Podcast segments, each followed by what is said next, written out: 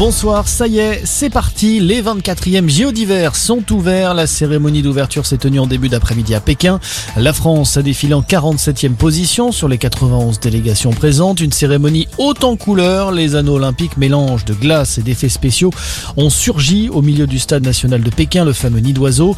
La flamme s'est ensuite allumée pour deux semaines. Écoutez les premières impressions du porte-drapeau tricolore, le skieur Kevin Roland. Il est au micro de France 2. Je me suis fait surprendre parce que je me suis dit, voilà, on va aller dans cette, euh, dans cette arène, ça va bien se passer, mais euh, je m'attendais pas à me faire prendre par l'émotion à ce point-là. Ce qui m'a le plus surpris, c'est euh, c'est l'énergie en fait qui se dégage au moment où on rentre.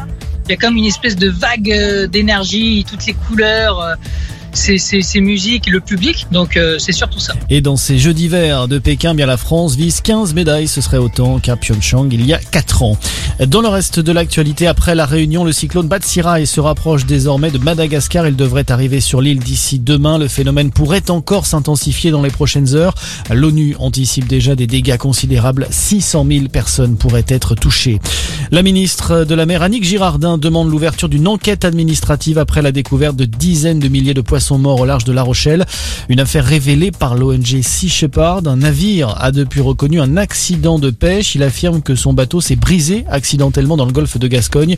Trois autres chalutiers seraient impliqués dans cette catastrophe écologique.